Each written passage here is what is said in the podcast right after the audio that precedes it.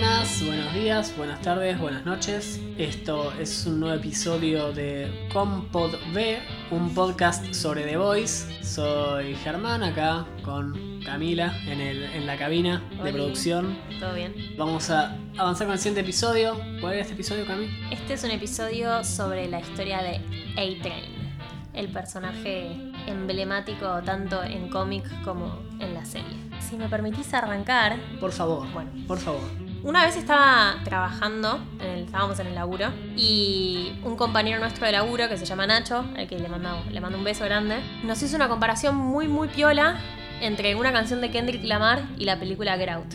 Y me pareció muy fantástico esto de, de pensar a Kendrick como, como una especie de profeta, ¿no? De, de ciertas Sí. situaciones puntuales relacionadas con, con la historia de los negros en Estados Unidos. Y flashé con esa explicación y con esa metáfora. Y me sirvió un poco para, para usarla con la historia de A-Train. Y la verdad es que encontré muchísimas, muchísimas similitudes. Antes de continuar, hacemos un- una pequeña recapitulación que igual. Si hicieron la tarea y escucharon el episodio piloto, no tenemos que estar explicando esto, pero igual A-Train es un héroe de los Seven, trabaja para Vogt, vendría a ocupar la posición del velocista, sería un análogo a Flash en DC Comics. Y básicamente vamos a hablar de su figura, tanto como héroe, pero además que tiene una ambigüedad, porque A-Train es un héroe de los Seven, pero dada la naturaleza de su poder, se lo trata también como un atleta. Él es un héroe, Claro. es famoso como los Seven, tiene que ser actor como los Seven, pero además se lo ve como un deportista. Y lo hace muy parte de su personaje. Lo hacen correr una maratón en un momento. No, una maratón no, lo hacen correr una carrera contra otro velocista. Tiene su propia marca de zapatillas. Está presentado como una celebridad y deportista y competidor. Sí, es, es la figura de- del atleta, ¿no? Es el atleta, claro. y encarna todos los vicios que están presentes en el mundo de, de- de los atletas o de- del deporte, digamos. claro. Entonces, lo que yo quería contar es, hay un disco de Kendrick Lamar, que seguramente lo conocen, porque Kendrick Lamar es, es un músico muy conocido, que se llama To Pimp a Butterfly. Creo que es el tercer álbum que sacó. Podemos chequear ese dato Podemos ahora chequear mismo. ese dato ahora mismo. Tu Pimpa Eh, es el tercer álbum de estudio del rapero estadounidense Kendrick Lamar. Lo lanzaron en el 2015 y gracias a eso ganó un montón de premios Grammys. Un par de años después, eh, gracias también a, a toda su carrera discográfica, eh, le dieron un premio Pulitzer. La crítica dice que si Good Kid, Mad City es una especie de, de historia o de cuento sobre, sobre su- sus primeros años de vida en, en Compton, esto es una novela. Está narrado así, tiene como una especie de arco narrativo muy interesante. Y justamente la palabra, las palabras, incluso hasta elegidas en el título, no son al azar. O sea, él hace toda una especie de recorrido por la metamorfosis de una mariposa, ¿no? Desde que empieza y es una oruga hasta que claramente se transforma, pasa por el capullo y termina como transformándose en la mariposa y to- todas las analogías que se puedan recrear con el tema de las alas y del volar y de, de ser libre. Pero además el término pimp es una palabra en inglés que tiene un montón de acepciones. Es una palabra que significa volver algo más ostentoso, más impresionante, como el chulame la máquina, sería Claro, como una especie pimp de pimp claro. my ride. O puede significar también proxeneta o proxenetear o todo lo relacionado al mundo de. No sé, ni siquiera le puedo decir en castellano, pero sí, proxenetear a alguien. Alcahuete se digamos. usa, pimpear, este, pero alcahuetear es un verbo raro. Entonces, bueno, es- este disco está dividido en tres partes, o sea, la- toda una sección donde cuenta la, la historia de, de- de él como oruga, después toda la parte más introspectiva, que es mucho más oscura, donde él está encerrado en sí mismo y se da cuenta de toda la mierda que ese mismo sistema lo está haciendo mamar para haberse convertido en el capullo y finalmente cuando se desprende y vuela como una mariposa. Entonces, a mí lo que me pasó es que justamente ese arco, ¿no? que él va presentando en esta historia, me hizo acordar mucho a la, a la historia de A-Train en The Voice. Mm. No la parte de la mariposa, eso es algo que lo podemos dejar como un signo de interrogación, pero la historia de por lo menos de cómo se va transformando A-Train y cómo va tomando conciencia de ciertas cuestiones, me parece que está muy presente en estas dos historias. Lo que plantea Kendrick, no sé si lo plantea Kendrick, pero digamos, lo que plantea la crítica que plantea Kendrick, es que la oruga vendría a ser como un animal que para llegar a convertirse en mariposa tiene que alimentarse ¿no? del, del- del medio ambiente que lo rodea. Entonces, él se plantea como un consumidor de, todos los productos que, el sistema le va ofreciendo y que toda esa transformación es inherentemente sistémica. El disco empieza con una canción que se llama Wesley's Theory, que es una referencia explícita a este actor yankee que se llama Wesley Snipes, que de hecho Wesley Snipes, para los que no conocen la historia, es un actor que fue muy famoso, o sea, lo catapultaron a la fama, se hizo muy famoso casualmente por hacer una trilogía de Marvel eh, que se llama Blade, y después le encontraron un par de causas de evasión fiscal o algo así, y lo metieron preso y desapareció. Sí, después creo que volvió, creo que actuó, hizo un papel en una de las películas de los Expendables Sí, pero de Stallone. claro, volvió en forma de fichas. Claro. Nunca se recuperó. Y nunca pudo recuperar la fama. Entonces lo que plantea Kendrick es a los negros, ¿no? Como a él, los catapultan a la fama y después, si ellos no hacen lo que, lo que el sistema espera de ellos, se los baja y nunca más se los vuelve a subir. O sea, es el mismo sistema el que decide quién sube y quién baja. Y es un poco lo que yo siento que pasa un poco con A-Train, ¿no? Porque A-Train está todo el tiempo como obsesionadísimo con no cagarla, ¿entendés? Con ser siempre el mejor,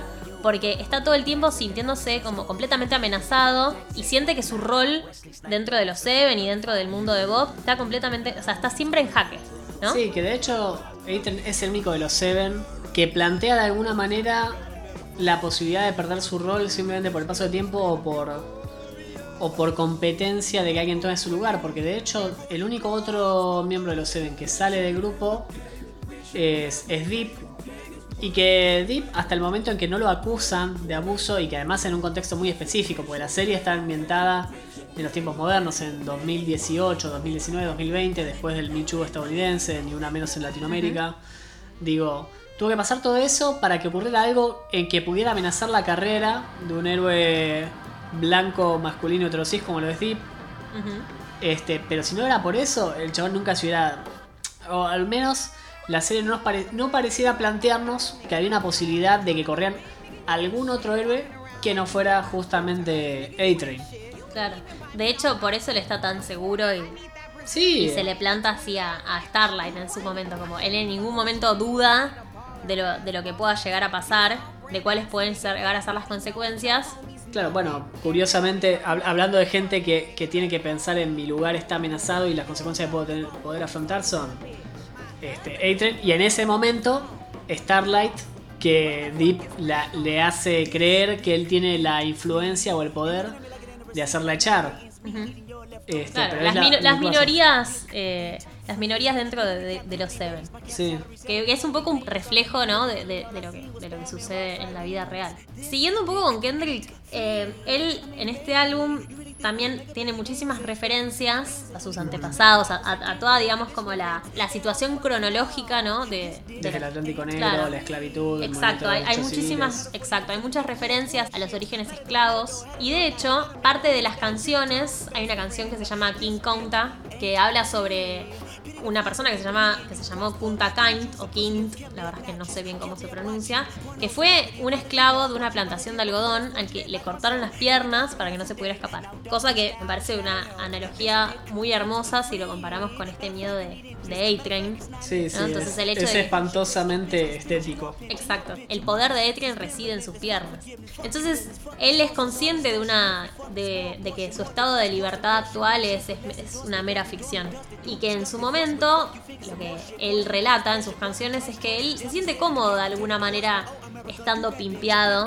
Porque independientemente de que no tenga libertad o le hayan cortado las piernas, de una manera más metafórica, tiene toda la atención, que es lo que él quiere, lo que él necesita. Y a mí eso es algo que me hace acordar muchísimo a A-Train. A-Train, cada, o sea, cada capítulo que pasa en la que tenemos una pequeña situacioncita de A-Train, él va tomando conciencia, o por lo menos lo ves tomando conciencia de ciertas situaciones, pero no parece molestarle al punto de tener que liberarse de toda esa caca ¿no? que va consumiendo episodio a Sí, que de episodio. hecho Adrian, de alguna forma en la serie es un rehén del status quo que está planteado. Hay una, hay una cosa en, en el planteo de la serie que es Boat parece como un destino inevitable para los héroes. Es como lo que hay, es como...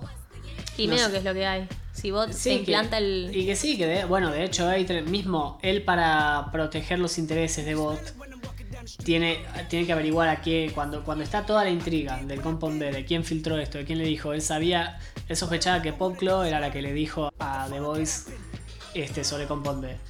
Y él la amaba a Popclo, era, era el amor de su vida, pero ella de entrada tenía que negarla públicamente por la indicación de la empresa de que tenía que mantener su marca como un soltero. No la amaba más que a él mismo.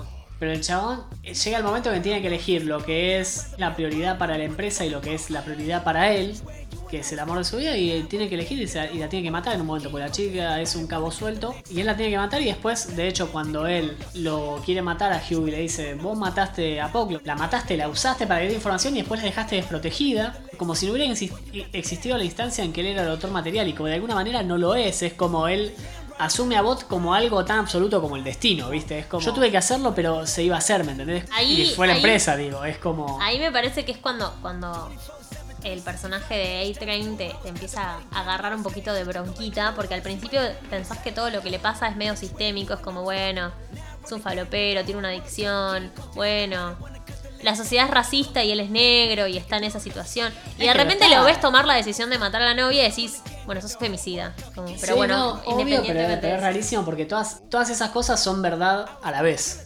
Claro, sí, sí, por eso. Todo es como no hay nada, ta- e- eso es la- lo que tiene esta serie, que no hay nada tan lineal, ¿viste? Homelander es un psicópata, pero cuando ves hablando del hijo y cuando está preocupado del hijo y le dice a la madre, che, no podés criarlo una mentira porque le va a pasar lo mismo que a mí, que va a salir al mundo y se va a asustar. Sí, mierda, o sea, pasa. es como, es verdad eso también, ¿viste? Sí, claro, y tampoco, tampoco vamos a caer en esto de que todo es sistémico, de que todo es una consecuencia estructural. O sea, Adrian, Para mí sí, pero a la vez es... Pero a la vez no. pero a la vez no, porque digamos, él, fíjate, tanto Starlight como Adrian, como en su momento Deep, obviamente son clavos o están prisioneros dentro de las decisiones que toma la empresa. Pero la diferencia, por ejemplo, entre Starlight y A-Train es que Starlight toma una posición ideológica, política Claro. y decide como tomar acción y cagarse un poco en la figura de los Seven, sabiendo que también tiene un montón de cosas para perder. Está bien, no es negra. No, sí, eso es lo que me parece recontra interesante y que siento que hay un momento que cristaliza muy bien la complejidad del asunto. Starlight en la segunda temporada filtra el Compound B, lo lleva a los diarios, sale todo. Y A-Train le dice, ¿qué hiciste? A-Train sabía que ella lo iba a hacer, pero como estaba amenazado por ella, ella no me acuerdo, lo tenía amenazado, como que tenía pruebas de que mató a Popclaw o algo así. Le dice, ¿qué hiciste? Vamos a todo. No, jodés con el dinero, le dice. Ella dice, bueno, hay otras cosas más importantes que el dinero. Y este también le dice, la única gente que dice eso es la gente que nació con dinero. Lo cual plantea esta cosa caótica y horrible de todo es, por más que cada uno tiene sus propias desventajas o algo, todos tienen algún privilegio distinto. Sí, sí, obvio. O sea, me pasa mucho con, con la figura de Adrian que por momentos te genera como una situación de pena. Y por otro lado también te genera una situación de bronca. Entonces esa complejidad eh, misma del personaje de ser un forro, un adicto y a su vez una minoría política Mm. está toda completa en su... Pero bueno, una cosa no quita la otra. Igual yo lo único que quería resaltar era que independientemente de que todo esto lo estemos analizando desde un punto de vista más estructural y comparándolo con, con el arco de, de- de lo que cuenta Kendrick Lamar en su historia como, como músico negro, eso no quita que Adrian no sea un pelotudo. O sea, eso es lo que era lo único que quería No, aclarar. todos los, todos los Seven son unos psicópatas en algún punto o menos, pero a la vez son fabricados por una empresa. Hay una empresa que dijo, bueno, vamos a ponerles com- complejo B a esta gente, compuesto B, perdón, complejo, no, compuesto B a esta gente, y vamos a condicionar su vida para siempre. Es como, es como una metáfora muy literal de, de cómo el sistema Sí, sí. genera los distintos tipos de realidades que afrontan distintas personas. Ujú. Teniendo eso en cuenta, me parece que hay como una escena más, que es la escena en la que está, él está entrenando y a la vez dando un reportaje sobre su vida y qué sé yo, y él cuenta que descubrió que tenía superpoderes cuando en su, en su barrio de la infancia, que era un barrio bastante jodido, él pudo correr y esquivar unas unos balazos en una pelea de pandillas. Y la entrevistadora, que obviamente está todo manejado igual por Borg, le dice, Está scripteado. está scripteado, le dice, che, podemos cambiar esa parte, podemos contar otra historia que sea más. Porque esto lo vamos a más suave, porque esto lo vamos Sí, a más transmitir apta en para horario- todo público. Claro, porque esto lo vamos a transmitir en horario familiar. Y es como, ¿cómo hay que tapar? ¿Cómo hay que hacerse la- lo la boludo realidad con, esa, sí, con esas realidades, viste? Totalmente. Obviamente realidades que después se retoman en, en un montón de, de expresiones artísticas que claramente en la, en la- en la cultura mainstream te- terminan como llegando a través de una tangente. Totalmente. Eh, que bueno, por eso es un poco lo, lo que queríamos, lo que veníamos a traerles de, de Kendrick Lamar. En relación a lo que contabas de Kendrick, me hiciste pensar mucho, cuando hablamos de la figura del pimp y de pimpear algo y eso, me hiciste pensar mucho justamente en otro artista negro, Dave Chappelle, que es comediante, que tiene un montón de cosas muy interesantes. Puede tener por momentos discursos que para mí son medio problemáticos en cuanto a cuestiones de género. No sé si me caía muy bien Dave Chappelle. Pero tenía una cosa muy interesante en un, en un especial, para hacer un breve sumario. Fue un comediante que tuvo un, un show muy. ex- Además de que es un comediante de stand-up legendario, tuvo un momento muy fuerte con un show muy visto que era el Chappelle Show, que lo tuvo en Comedy Central. En un momento se empezó a dar cuenta que no le gustaba lo que le estaban haciendo hacer, como que. Creo que él mismo los- lo hablaba del, del humor que estaba tomando ese show, o que lo que le pedían que fuera humor como. con un mensaje irresponsable en el sentido racial. Claro. Y él dejó el show, abandonó como que se negó a hacer otra temporada más por un contrato de muchos millones de dólares. Que todo el mundo dijo, ah, no, está loco, debe tener algún problema o es adicto o algo así. Se alejó de eso. Se fue un tiempo a vivir a Sudáfrica, si mal no recuerdo, y después volvió, hizo, ahora le está rompiendo con unos... Ahora, qué sé yo, hace el año pasado, que o el anterior, hizo este contrato en Netflix por mucha guita, por especiales de stand-up de él, diciendo lo que él quería decir. Y en uno de esos habla y hace referencia a su historia y por qué se alejó del mundo de los medios. No dice directamente pasó esto y lo otro, sino que habla de un libro que leyó él, que le había gustado mucho, y deja que la gente interprete qué, qué quiso decir con eso. Pero habla de un libro que es la autobiografía de un tipo que había sido proxeneta en los 40 en Estados Unidos. que El libro se llama Pimp, justamente. El tipo que había escrito este libro, si mal no recuerdo, su nombre era Iceberg Slim, era como su nombre callejero. Su nombre de proxeneta. Claro, tenía como su nickname de proxeneta. Y contaba dos historias de ese libro. Una en la que el proxeneta contaba que él cuando era joven le preguntó a un proxeneta con más experiencia cómo hacía para lidiar con una prostituta que le daba problemas de actitud o que se le revelaba. Y el proxeneta más dijo le decía, eso lo solucionás facilísimo, la tenés que cagar bien a palos y dejarla hecha mierda y después una vez que está hecha mierda ayudarla, darle un baño, darle este analgésicos para que se sienta mejor, este La famosa. Little Finger. Como a- ayudarla y cuando la hayas ayudado la mina va a estar tan agradecida que la ayudaste a ponerse bien que se va a olvidar que fuiste el forro hijo de puta que la, que la dejó así en primer lugar. Sí, sí. Y, eh, y después cuento otra historia en la que una característica de los pimps con experiencia era poder ver un término horrible, o sea, el, el libro es muy oscuro y muy horrible, la capacidad de millas que tenía cada prostituta, como decir, cuántos trabajos, cuántas cosas podía hacer esa mujer hasta que se quebrara, psíquicamente.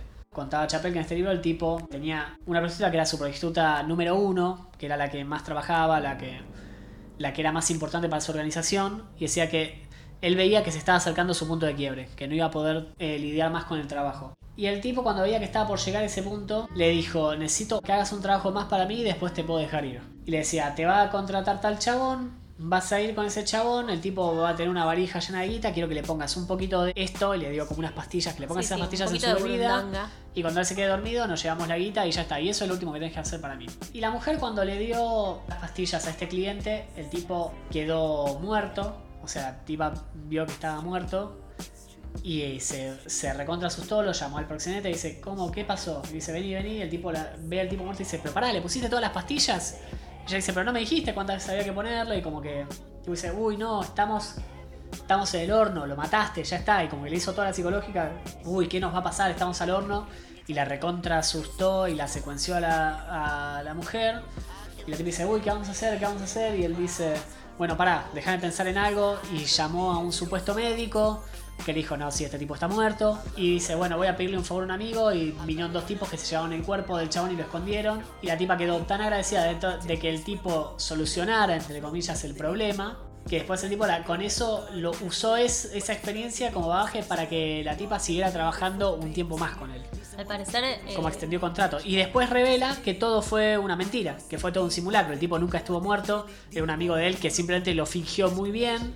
El supuesto médico que llamó en realidad era el carnicero de la cuadra con una bata de médico. Y los tipos que, que movieron el cuerpo en realidad eran, eran dos fleteros que nada. Es eso, y hablo- es como él lo usaba como metáfora de la industria, de cómo exprimía y lo que daba a interpretar es que él era al que la industria había exprimido y psicopateado para conseguir un poco más. Que veo es un poco lo que le pasa a, a A-Train y además toda, toda su vivencia también como es un paralelismo con todas las cosas que vemos que ocurren en el mundo de los, de los deportes de alto rendimiento y los deportistas profesionales, digamos, desde lo, Sí, claro. desde la nada sutil metáfora del Compound B como esteroides o drogas para mejorar la performance, sino como realmente la vida de los atletas y las, los y las atletas es exigirle a su cuerpo al límite cuanto se pueda y como se pueda. Yo, por ejemplo, soy- yo soy muy fanático de- del boxeo y las artes marciales mixtas. Y hace, hace dos semanas, te cuento esta anécdota, Por favor. peleó mi, mi peleador favorito, que se llama Javib Nurmagomedov, es un ruso que, que es lo más en, en MMA, en la UFC. El chabón ganó la pelea antes de reti- con la que después de ganar esa pelea se retiró. Ganó una pelea que había estado muy anticipada porque el tipo es campeón de peso ligero, este, que es una división muy taquillera y muy y muy exigida porque hay muchas figuras muy grandes ahí, como Conor McGregor, que por ahí es más conocido porque hizo una pelea con Floyd Mayweather en boxeo. Pero nada, la cuestión es que es uno de los atletas más famosos y él tuvo que ir a esta pelea, esta pelea que ganó. Tuvo que ir con el antecedente de que al principio de año se había muerto su padre, que era su entrenador, lo había muerto por coronavirus. Entonces el tipo estaba lidiando con toda esa situación y además en el training camp, que es el entrenamiento, o sea, en términos prácticos es el montaje de entrenamiento de Rocky, tuvo que estar internado al principio por una enfermedad, que no me acuerdo cuál era, pero tuvo que estar internado unos días, entonces ya había perdido con eso y además siguió entrenando después de eso al toque de salir del hospital. Y dos semanas antes de la pelea se había roto el pie, tenía una fractura en el pie y aún así fue y lo hizo. Y hay una cosa de cómo el mundo rom- romantiza estas situaciones de no, el chabón Sí, fue sí, con todo esto y es como una cosa del deporte. Más en un deporte de combate, que está más esta cosa a los Rocky de no, te tenés que ir a cagar a palos, y tenés sí, que el- superar toda la El adversidad. CrossFit no inventó nada. Es Claro, totalmente eso de milenaria. el dolor es la debilidad abandonando tu cuerpo, viste, como que una cosa... La mentalidad de tiburón del deporte. Totalmente, que recontra existe y que existe en todos lados, en todo sentido. Digo, gente que, que se arruina la salud tomando esteroides o haciendo cosas o exigiendo su cuerpo más de lo que puede. Pensaban, yo Sí. no soy muy fanático del fútbol, pero hasta yo con el que no ubico nada de fútbol, ubico todos los memes que hay sobre Gago, el jugador de fútbol acá en Argentina, que ahora hace poco se retiró, Me veíamos la encanta que dice acá en Argentina como si no se escuchara gente de otros lados. Sí, no, totalmente. Ojalá igual. Ojalá. Pero nada, es como, ella es un meme que el tipo siempre está lesionado, se lastima y hay como una...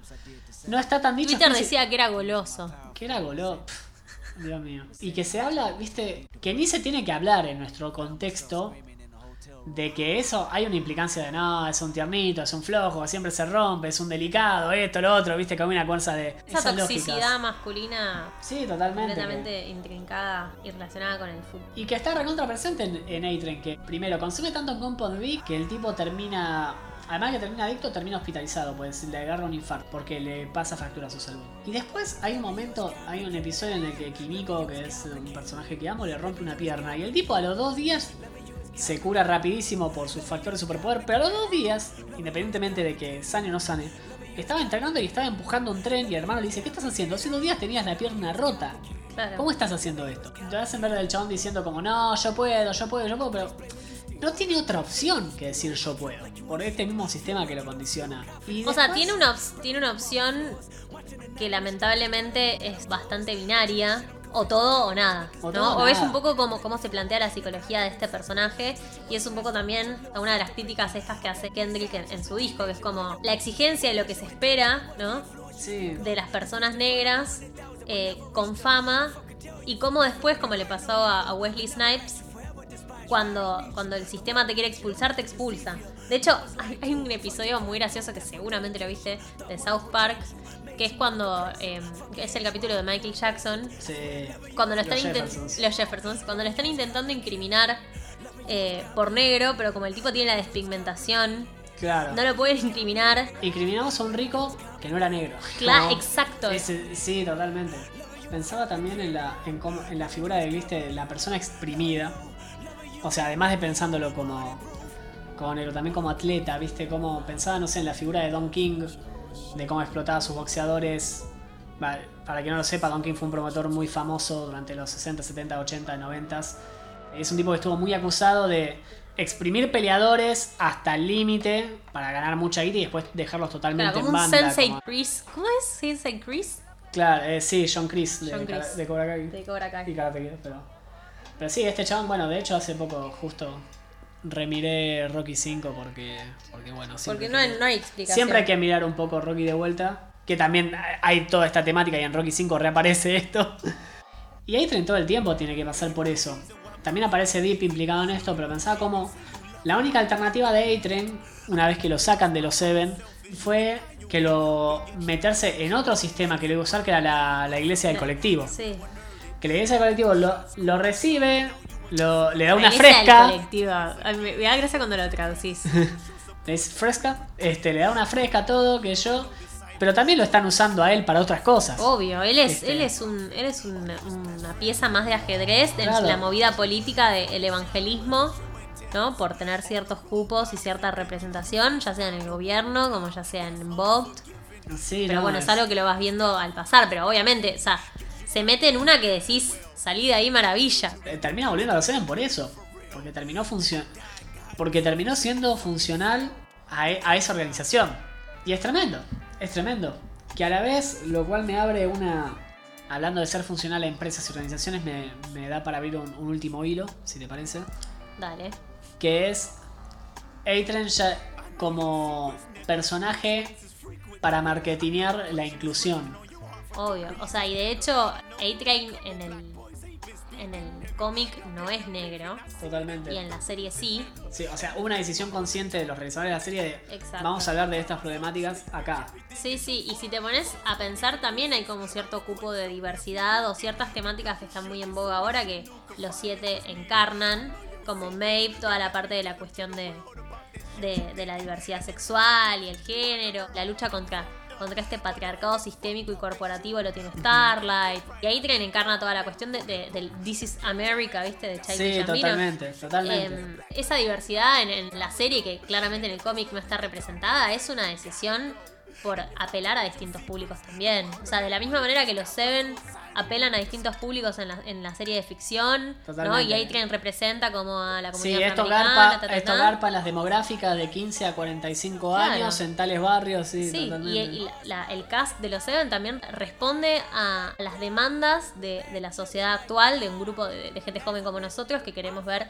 más diversidad en la pantalla. O sea, Me parece que está buenísimo que una serie tan exitosa hable de estas cosas y a la vez digo, bueno, pero a la vez están capitalizando algo de estas luchas para obtener ese éxito. Y es, ra- es rara, es como, no sé todavía cómo sentirme al respecto. yo creo que ya estamos medio acostumbrados. Sí. Pero bueno. No por eso no se puede disfrutar. Pero bueno, me parece que esto fue, est- fue reflexión suficiente. Sí, y podemos sí. reencontrarnos en un próximo episodio para hablar de otros temas. Así que, bueno, eso fue Compot B. Eso Nosotros fue somos Compost B por hoy. Cami y Germi. Espero que les haya gustado y nos vemos en el próximo. Buenas noches. Adiós.